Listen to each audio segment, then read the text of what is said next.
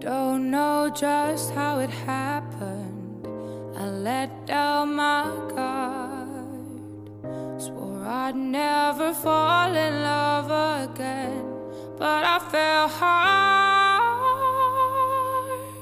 Todas las personas tenemos una pasión, algo que nos gusta más allá de lo que hacemos en nuestra vida pública y cotidiana. Un deporte, una actividad culinaria, una expresión corporal o cultural.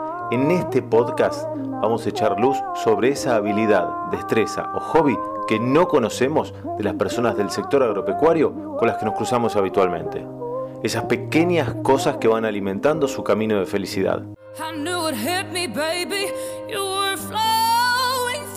Bienvenidos a Oli Nada Garcas, lado B. I'm addicted to you, hooked on your love, like a powerful drug. I can't get enough of. I'm addicted to you. I'm addicted to you. Una pasión es una pasión. ¿Te das cuenta, Benjamín? El tipo puede cambiar de todo. De cara, de casa, de familia, de novia, de religión, de Dios. Pero hay una cosa que no puede cambiar, Benjamín. No puede cambiar de pasión. Tan esenciales como el agua, nitrógeno, azufre y zinc, para que tus cultivos alcancen el máximo rendimiento y rentabilidad. Esta es la esencia de Solmix, la solución fértil de Bunge. Pasa la nafta, ponele Fulltech. Todos los productos que aplicas funcionan mejor con Fulltech. Fulltech es el único auxiliar de aplicación que potencia y optimiza la acción de los fungicidas, herbicidas e insecticidas mientras reduce la deriva y aporta micronutrientes a los cultivos. Fulltech, tecnología full de Spraytech Fertilizantes. Una vez, siempre. La carne vacuna refuerza naturalmente tu sistema inmunológico. Por eso, esta primavera, quédate cocinando en casa con la mejor carne del mundo. Encontrá las mejores recetas en www.carneargentina.org.ar. Con KWS vos elegís genética y agronomía al servicio del productor. La elección de tu lado. KWS. Somos pioneros y especialistas en tolvas autodescargables. Nos avalan más de 90 años junto al productor agropecuario de Argentina y el mundo.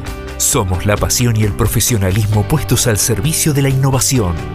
Somos Cestari. Escribimos la historia. Auspicia la Bolsa de Cereales, primera entidad agroindustrial de la Argentina. Conociéndote. Soy Huberto Burlón, o Hubert Bourlon, como me conocen de chico porque papá es francés. Eh, nací en Buenos Aires en eh, marzo del 79. Eh, me dicen, en realidad mis amigos desde chico me dicen Uva porque es un apodo que me puso mi hermanita, porque no podía decir mi nombre Huberto. Eh, así me dice la familia. Después me dicen el guiso de bagre, ya más por una joda y por las redes sociales.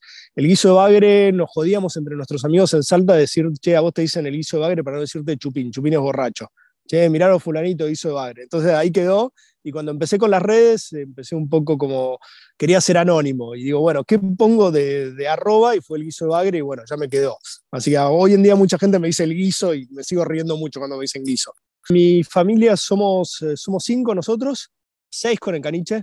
Está Mercedes, con la quien mi mujer, que estoy hace muchísimos años, nos conocemos desde que tenemos 15 años, así que hace, hoy tengo 43, un montón de tiempo que estamos juntos. Y después tengo tres hijas, eh, Francisca de 13 años que cumple 14, Josefina de 10 y Antonia de 8. Y bueno, y el caniche Raúl, que llegó hace dos años a nuestra vida, es una parte importante de la familia hoy en día. La verdad, el campo eh, para mí significa muchas cosas. Por un lado significa mi niñez, papá es productor agropecuario, con lo cual eh, me pasé gran parte de mi niñez en el campo. Fui productor agropecuario yo, lo cual es un desafío. Me expulsó de alguna manera el campo a la larga y hoy en día es, eh, es el lugar para venir los fines de semana a descansar, a tratar de producir algo y un poco en la raíz siento que es también el conectarse con las cosas. Para mí todo surge en el yo que ahora hago comida, todo surge en el campo. Es, el campo está siempre presente. Y por otro lado también está presente en la familia, porque mi mujer, el padre también eh, trabajaba de administrador de campos, tiene campos, o sea, no, me rodea por todos lados el campo de alguna manera. Me gusta mucho cocinar, que es la, la otra pasión que terminé haciendo un trabajo.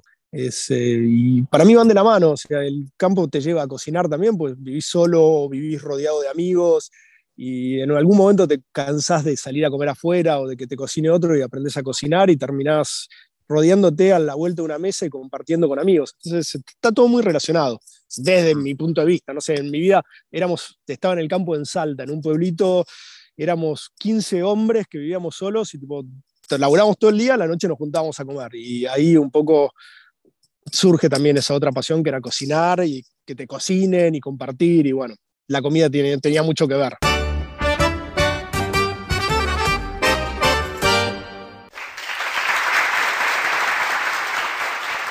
Bienvenidos a un nuevo capítulo de Oli Nada Garcas Lado B, el podcast donde la gente de campo cuenta y comparte sus pasiones más allá del campo. Firmes ya la tercera temporada, nos escuchás cuando querés. De recorrida entre campo y campo, haciendo deporte, cortando el pasto y, por qué no, prendiendo el fuego para hacer un asado o cocinando. Podés encontrar el podcast en Spotify, en Apple Podcast y en otras plataformas, además en el canal de YouTube Juan Martínez Doda, puedes ver fragmentos de todas estas charlas. Hoy vamos a conocer las pasiones más allá del campo y un poco también su historia eh, vinculada al campo y a la ruralidad de Humberto Bourglon de Rouvray. Bien. Bueno, va, va, va, más o menos. Bien, muy bien, te digo. más conocido como Eguizo de Bagre en las redes sociales, emprendedor, trabajador de la tierra, economista, liberal, hoy trabajando para hacer grandes mis sueños. Dice así su presentación de Twitter, donde tiene alrededor de 31 mil seguidores. También está en Instagram, donde tiene alrededor, digo alrededor porque esto es dinámico, 14 mil seguidores, y es furor con recetas y otras cosas que va mostrando. Hoy vamos a conocer su historia familiar ligada al campo y cómo hace unos años decidió seguir sus sueños y creó la Sucrerí. No sé si lo pronuncié bien ahí, pero bueno, va. Sí, no, muy bien. Va. Estoy para ir a... francés. Estás para irte a Francia. Un par de visitas a París van bien. Eh, la sucrería que es la meca de todas las delicias con producción de dulce de batata, eh, pero también de otros gustos excéntricos como el, dulce de boniato, remolacha, zanahoria y jalapeño, el de batata morada, también mermeladas, chutneys picantes, bueno, tiene de todo. Humberto, ¿cómo andás, che? Bienvenido a Oli Nada Garcas. Muchas gracias, Juan. Qué, qué honor estar acá, la verdad yo que te vengo siguiendo y todos los que invitás son gente que admiro mucho, así que está muy bueno. Muchas gracias por la invitación. Gracias por el tiempo. Che, bueno, contame un poco, contabas en la intro, pero quiero andar un poco más en esa historia tuya vinculada al campo, a la ruralidad, dónde fue, cómo, qué hacía tu familia eh, en cuanto a lo productivo, cómo, cómo fue eso. Sí, la historia mía es como más reciente, porque papá es francés, mi nombre lo indica, papá vino a la Argentina en el 69, casado con una argentina que no es mi mamá, eh, y llegó acá vendiendo damajuana, sacando fotos, haciendo un poco de todo, y, y en algún momento le ofrecen comprarse un campo en Salta busca socios, encuentra un socio y se compra un campo en Salta, casi frontera con Bolivia, en la zona de embarcación entre Orán y Tartagal, bien, bien al norte, 1700 kilómetros de Buenos Aires. Y bueno, ahí empieza un poco nuestra historia con el campo, lo habían pensado ellos como un negocio inmobiliario al principio, fueron vendiendo partes de ese campo y al final se quedaron eh, él y su socio con un campo cada uno. Y bueno, de ahí viene, mi, viene toda mi infancia yendo a este lugar, a embarcación, que es uno de los lugares más calientes del país. Y mis recuerdos de la infancia es bañarme en la pileta en invierno, pues hacían 30 grados. Entonces, eh, de ahí viene un poco mi, relación con el campo. Pasé toda mi infancia estudiando en Buenos Aires, pero yendo y viniendo de Salta. Eh, lo íbamos a acompañar a papá, que estaba siempre allá, y bueno, papá se volvió productor también, hizo un poco de todo. Papá le a cerradero, producción de poroto, producción de soja, así que fui viendo todas esas etapas y viviéndolas con él. Y bueno, y de ahí me, generó cierta pasión, que traté de luchar en contra, pero me, terminó atrapando. y bueno, mencionabas ahí algo de esas cosas que, viste, que a uno le quedan impregnadas, como va, vas a la casa de la abuela, que, siempre cocina, y ese olor a casa de los abuelos, no sabe cómo, porque no hay este, un incienso que, que produzca ese olor, pero tiene olor a la casa del abuelo. En este caso yo apunto a que me cuentes esas cosas que te hayan quedado pegadas en el cuerpo de esa época, de, bueno, olor a tierra mojada o de lo que sea, ¿no? De, sabores, olores. Me quedó mucho, eh, hacíamos poroto, cosa que era bastante raro. Y me quedó, me quedó eso, el mamá hacía puré de poroto, ensalada de poroto, y era como que algo, era algo muy distinto. En las otras casas no los comías y, había paltas, cantidad de paltas en el jardín. eh, y teníamos paltas, mangos, siempre había árboles frutales y me quedó mucho de eso, de, las comidas esas del mediodía con el calor, comíamos en la, en la galería con un ventilador y bueno, y después también ir al campo a ver las vacas. Yo cuando era chico teníamos vacas, después se vendieron, se desarmaron esos campos y estar siempre metido ahí, los caballos. Me apasionaron desde chico los caballos. Siempre me gustó estar caballos y había, por suerte. Y era, nuestra gran diversión era esa, era andar a caballo. Entonces, eh, son las cosas que más me acuerdo más lindas del campo de chico. Después, no sé, historias rarísimas. En una época le habían hecho una brujería a mi viejo y convivíamos con un curandero. Eh, historias bastante disparatadas. Viste que en el campo a veces todo te sale mal y no logras. necesitas que sea algo Algo sobrenatural, o sea, no lo puedo manejar no lo puedo manejar, no llovía, papá se, le había agarrado una alergia rara, no sé qué, me acuerdo de estupideces así. Y mamá encima le encantaba contarnos historias de terror de chicos, entonces era como que... Y las casas, y, y, se cortaba la luz todo el tiempo, vivíamos cagados de miedo, y es muy divertido el chico. ¿Y cuántos hermanos eran ustedes? Somos tres hermanos. Eh, estoy yo que soy el más grande, después tengo una hermana tres años menor y tengo uno diez años más chico. Pero de, estaba siempre con mi hermana sobre todo y con el ex socio de mi viejo, que éramos vecinos de casa, porque es un campo raro, el campo envuelve al pueblo, entonces la casa del campo está en el pueblo a una cuadra del campo. Y, las y las casas eran dos casas, era una sola casa que la dividieron, entonces siempre estábamos con los vecinos, que eran mm. el ex socio de papá. Sí, sí, sí. Y cuando tuviste, bueno, 18 años, yo qué sé, cuando uno decide qué estudiar, ¿Qué estudiaste y por qué o para qué? Digamos, ¿Qué querías ser? Por ahí es lo que te dije, que en algún momento busqué escaparme un poco del campo, pues nos tocaron, yo cuando cumplí a los 17 que entré, 18 que entré a la universidad, eran justo los años, me tocó el 96, 95, te acordás que fueron años muy malos para, para todo lo que era el campo. Mm. y la verdad vivíamos muy ajustados y bueno, y dije, bueno, ¿qué puedo estudiar? Yo quería hacer filosofía, mis viejos me dijeron, ni en pedo, buscate algo que te dé trabajo el día de mañana, historia menos, me dijeron, y dije, bueno, ¿qué es lo más, eh, lo que me parece más práctico es economía, y me metí en, la Universidad de Itela, en economía, en economía primero, y después me cambié a empresarial. Eh, un poco la, elegí la universidad en ese momento porque iban a tener un convenio con Francia y te daba la oportunidad de ir a terminar la carrera en Francia, cosa que al final no pasó. Fue una, una carrera acá nomás. Pero bueno, y un poco elegí economía diciendo, bueno, voy a trabajar de otra cosa en mi vida, no me voy a dedicar a mirar el cielo a ver si llueve o no llueve, y a sembrar soja que valía 70 dólares, creo, la tonelada en esa época. Era, mm. era, como era otra época y otro norte. Eh, eh, digamos, en dos, tres, eh, dos décadas el norte creció muchísimo, cambió, cambió enormemente de esa época que vos hablás ahora. Cambió, cambiaron los cultivos, la genética, las posibilidades, la combinación eh, agricultura con ganadería, cambió todo. Sí, no, el norte se volvió otra cosa, se volvió mucho más vivible encima. La tecnología acercó el norte a todo esto. Ah, en esa época, medio que el teléfono andaba más o menos, se te mm. cortaba la luz. Eh, era muy duro el norte, es, eh, mucho calor. Mm. son campos mucho más difíciles de trabajar. Y, o sea, hiciste la carrera y la terminaste finalmente. Sí, la terminé y ahí el, la misma semana que terminé de rendir, conseguí trabajo y estuve trabajando tres años en Peugeot Citroën en recursos humanos, nada que ver. Y, la verdad que fue, fue raro, fue una experiencia divertida, qué sé yo, rara. Trabajar en una fábrica en el conurbano, me agarraron los saqueos del 2001 cuando iba a trabajar, oh. los robos, ¿te acordás que era una, fue también bastante revuelta? Y bueno, y ahí en eso de estar ahí, no estaba contento con el trabajo, eh, ya me quería ir, apareció mi viejo y me dice, che, si armamos de vuelta la parte de ganadería en el campo, vos te venís a trabajar conmigo y, y renuncié al trabajo y me fui a Salta. Fue más o menos así. Y bueno, y después tardamos en volver a tener la parte de ganadería, pero la terminamos armando de vuelta. Fue, era como el desafío de irse. Llegué en, mayo, llegué en plena cosecha de soja. Hmm. Y, ahí, volví. Hace tres años que no iba. esos tres, cuatro años que no estuve, no, no estuve yendo. Era como, fue mi reencuentro con Salta. Sí. Y ahí después, ¿cuánto estuviste? Digamos, ¿Cuánto eh, tardaron en recomponer esa parte ganadera, que siempre son procesos más lentos? ¿Y cuánto estuviste siendo, bueno, finalmente, economista, productor?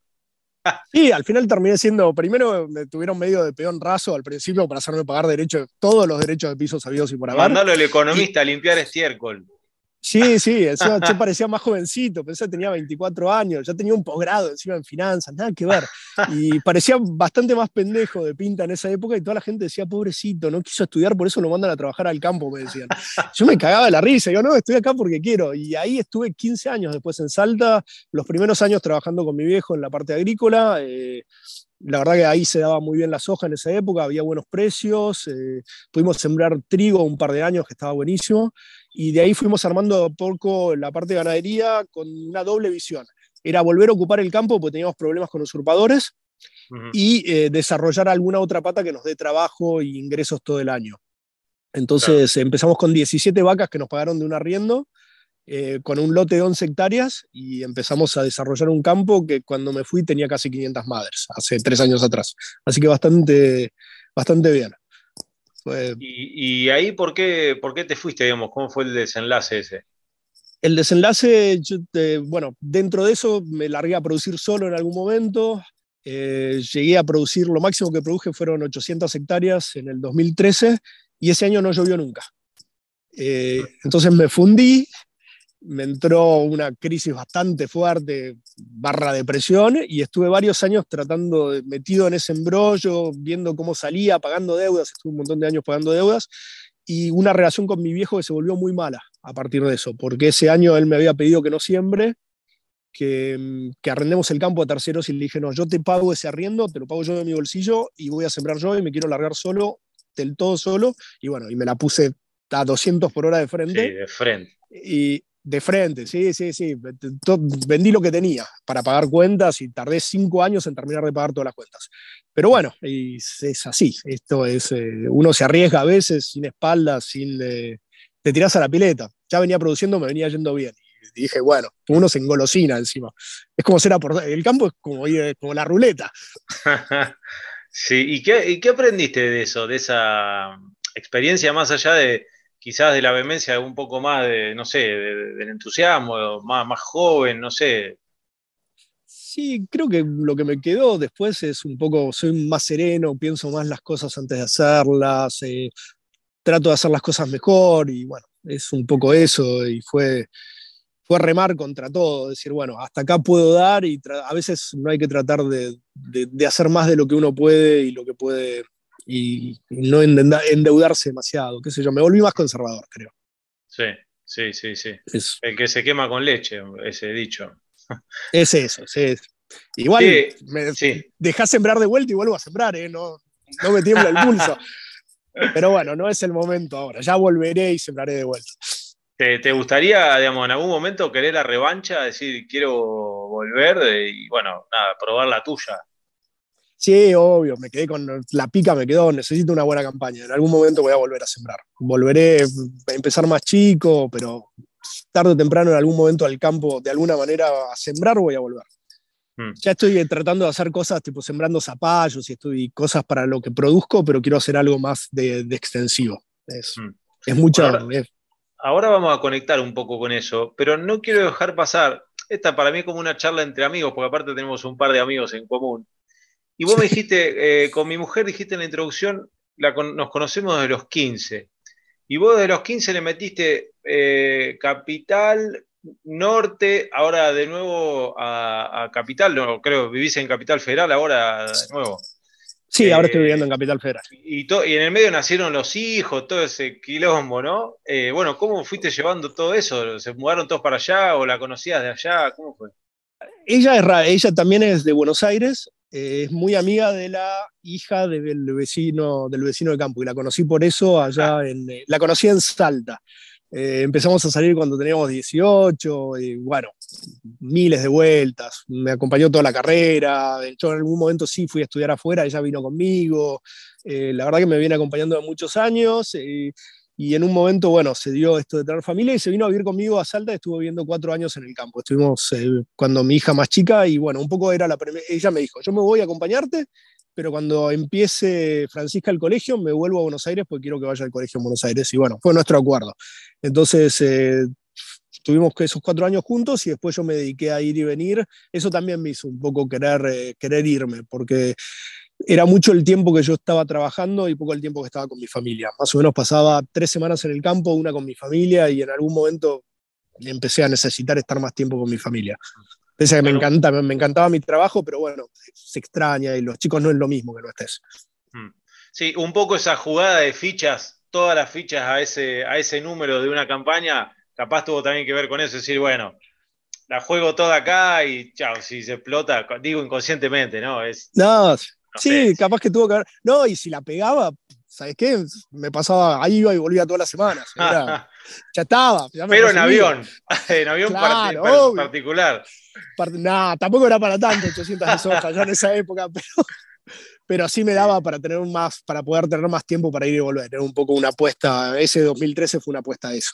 Fue a decir, bueno, o la pego de una vez por todas y hago una gran diferencia y ya estoy más tranquilo, y bueno, y no pegarla trajo muchas, lo complicó después. Hizo que viaje menos, en realidad.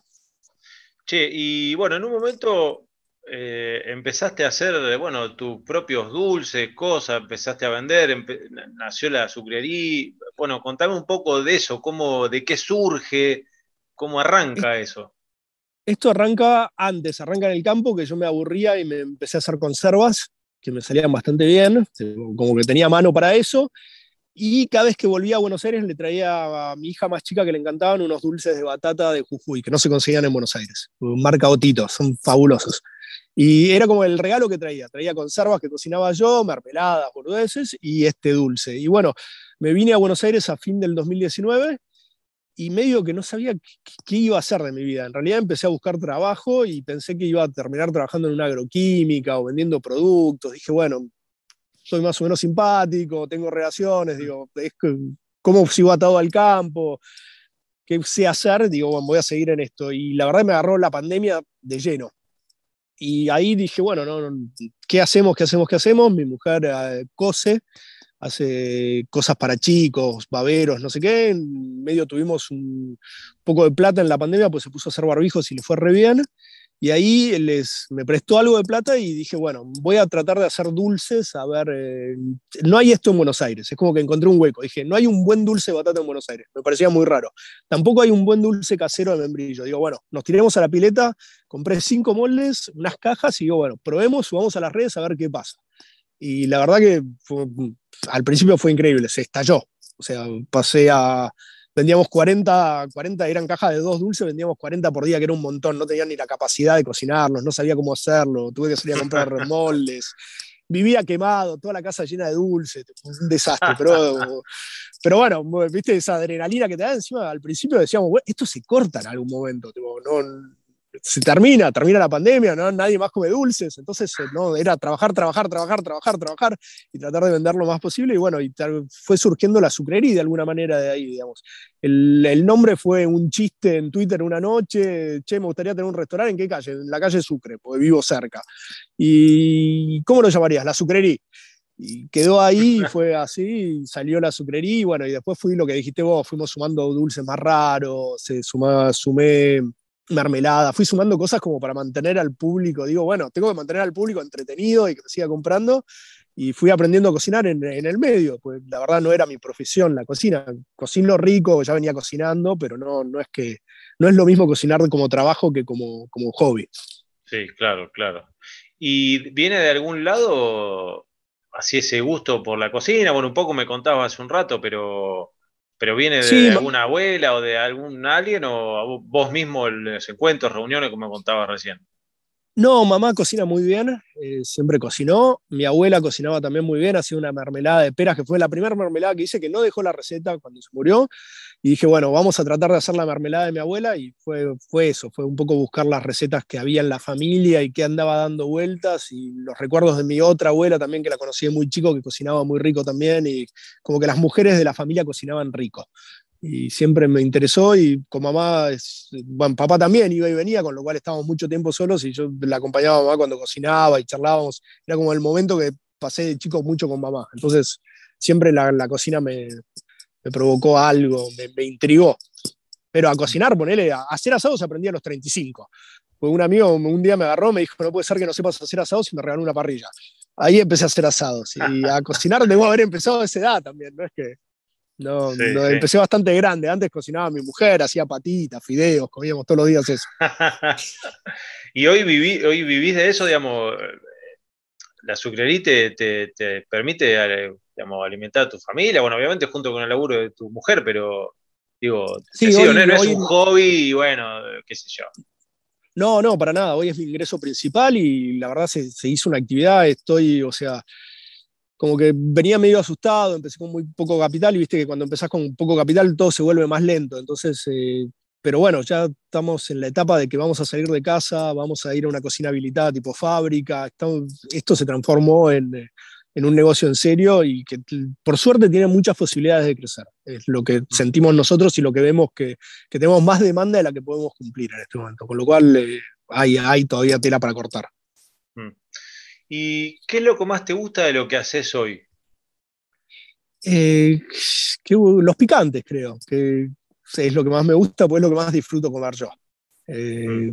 Son, eh, encima los hago y ir a hacer, otra cosa me divierte muchísimo es ir a hacer las compras al mercado central. Es algo que me, cada tanto voy y es como es un mundo distinto. Y me divierte la parte de comprar, de descubrir productos nuevos, de tratar de, rescatar cosas que se olvidaron.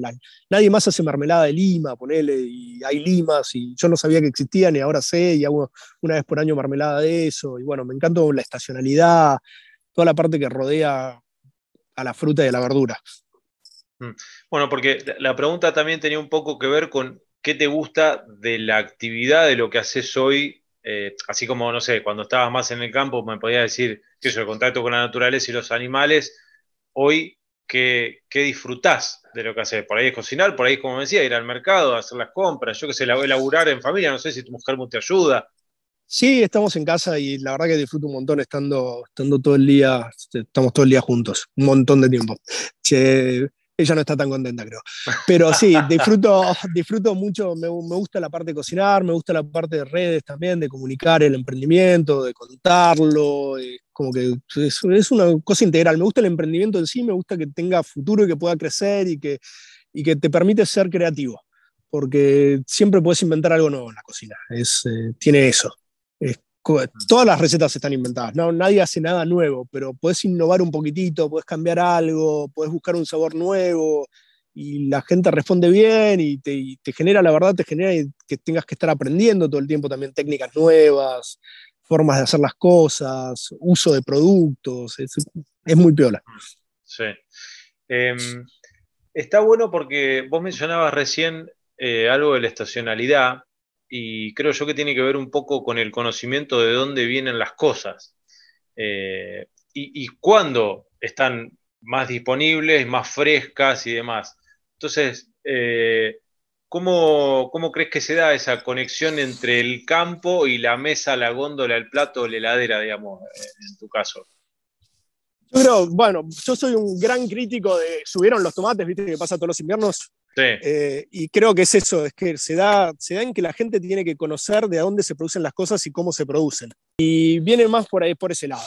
Eh, la estacionalidad hace que las cosas de estación son ricas. Un tomate en invierno se hace en Salta, seguramente no tenga el mismo gusto del tomate que se hace en La Plata en verano, porque bueno, tiene otro clima, otro calor y otros costos y hay que entender un poco que las frutas y las verduras hay que comerlas en estación y, no querer tener todo el año productos que no, está, no van a ser ricos. No, no es que hay como mucho, viste, que el tomate es de, plástico, que la frutilla no sé qué, y no, mm. es que lo estás comiendo en la época, no, no lo tenés que comer. Sí, sí, sí, sí. Em, siempre me gusta preguntar a los que pasan por acá em, respecto de de, esa grieta entre campo y ciudad. Vos tenés un poco de las dos cosas, porque tuviste en el campo, tuviste mucho en la ciudad, tuviste varias idas y vueltas. Encima, bueno, esta conexión con la tierra y la producción de alimentos. ¿Qué ves vos eh, de, bueno, de, la visión que tiene la gente en general de, de los del campo, abro comillas, los oligarcas o toda esa historieta? Sí, yo creo, yo siempre pienso, es algo que creo que los del campo pensamos mucho todo el, todo el tiempo a qué se debe que, viste, hay como al cierto resentimiento de algunos sectores hacia, de algunos, hacia la gente que trabaja en el campo. Y no se dan cuenta que el campo es un universo inmenso con miles de personas que piensan distinto, que hacen distinto, que producen distinto, que, que no se llevan mal entre sí encima. Porque no tienen por qué llevarse mal, y como que la gente lo ve mal. Eh, me pasa, no tanto en la ciudad, pues la ciudad de Buenos Aires es tan grande que como que estás lejos, sentís que estás lejos del campo, pero en el pueblo, cuando vivía en el pueblo, había como, como que la gente te veía a vos y decía, bueno, pero este tiene camioneta, y como que había un choque muy fuerte y muy fogoneado desde la política, desde lo cultural, que en realidad vos sos uno más, que andás en camioneta, pues es una herramienta, y, y no lo ves como que tenés las cosas porque se las sacaste a otro, que, que hay esa imagen instalada. A mí me pasó, yo tuve una toma muy grande del campo por unos falsos originarios y cuando me peleaba con los tipos me decían, vos viniste acá a robarnos esto. Y te decía, no, mi viejo vino, se bajó un barco, vino y compró tierra. No, lo podrías haber hecho vos también en esa época y como que no, como que hay un sentimiento muy arraigado porque quizás eh, es como que la gente del campo es la que tiene plata, ¿viste? una cosa así, ¿no? no pero la realidad de los productores del campo es tan inmensa, tan variada, que, que no puedes asimilar al oligarca famoso. Eh, eso ya no existe, dejó de existir hace años. Sí, eh, sí, sí. Como que quedó esa idea, ¿viste? De roquista, no sé qué, que te regalaron las tierras en el sur. No, hermano, acá las compramos y, y estamos trabajándolas. Sí, sí, sí. Y lo último que te pregunto de esta parte, y después vamos a ir, a, vamos a ir al tirando paredes, típico de, de, de Olinada Garcas, es por dónde pasan hoy tus sueños, tus desafíos, cuando mirás para adelante, si querés los próximos cinco años, qué te gustaría o por dónde crees que puede ir la cosa. Yo la verdad, como te decía, me quedo, tengo ganas de seguir en contacto con el campo. Hoy encontré que en el desarrollo de mi empresa, esta empresa que es la Sucrerí, de este emprendimiento, que quiero que sea una empresa, eh, tengo para hacer, me gustaría mucho producir parte de las cosas que hago. Hoy en día ya lo hago con el cayote, tratar de hacer más cosas que tener la cadena completa, hacer eh, desde el que empieza hasta que termina muchos de los productos producirlos yo o estar relacionado con la gente que los produce. Eso es lo que me gustaría en cinco años crecer en eso. Como quiero, quiero que todo esté trazado y todo tenga una historia y se sepa quién lo hizo, cómo lo hizo. Y bueno, y que y el sueño máximo es de acá cinco años, menos, si se puede antes, estar exportando mis productos. Eh, mm. Decir si un argentino quiere comer un dulce de batata en cualquier lado del mundo, que sea el mío. Mm. Y que sea un producto de calidad y como otra idea, que no sea un producto industrial, sea un producto de más calidad. Sí, sí, sí, sí. Bueno, sí, ahora llegamos al tirando paredes, el ping-pong. La primera pregunta de este ping-pong es: ¿cuál es tu país o tu ciudad favorita, preferido, que más te gustó? ¿Qué sé yo? Sí, no, mi país favorito es este. La verdad tuve varias posibilidades de irme y nunca me fui. este país lo amo profundamente. Ciudad favorita ahí, no sé, varias, me gusta mucho. Salta es una ciudad que me gusta muchísimo. Sí, Salta la linda. ¿Y un país o ciudad o algún lugar que te gustaría conocer? ¿Por qué? Que, que no conozca, obviamente. Me encantaría conocer Japón. Me fascinan los japoneses. Todo lo que es Japón, tipo, me gustaría ir dos meses, tres meses a viajar por Japón y conocerlo entero, todos los bolichitos, los productores, los lugares, todo eso me parece un país tan fascinante, tan raro. Los japoneses es como, son, en todo lo que hacen son perfectos y me encantaría poder verlo ahí en situ. Mm. ¿Tu comida favorita? Fideos a la boloñesa. Mm un deporte preferido, puede ser para jugar, sí que jugaste alguna vez y si no, para ver. Me gusta pescar. No sé si ah. califica como deporte, pero sí. bueno, bueno, sí, sí, sí, hay campeonatos, todo, así que. Bueno. Pesca eh, deportiva. Exacto. Llegás a tu casa después de un día largo de laburo. ¿Qué te. Bueno, laburás en tu casa ahora, pero igual que yo. Sí, bueno, pero eso. pero, digamos, la pregunta tiene que ver a qué te relaja, qué haces para resetearte, para para que se te ocurran, porque la cocina eh, es muy creativa, como vos lo decías, y se te pueden ocurrir cosas, pero cuando uno está muy empastado, por ahí no, le sale. ¿Qué haces vos para salir de ahí y viste que a veces te ocurre alguna cosa haciendo otra cosa? Sí, más que nada abrir un vino y sentarse a escuchar un poco de música, tratar de desconectarse y eso, más que nada, tomar un rico vino. Es como que eso es lo que me da paz, sí, la música.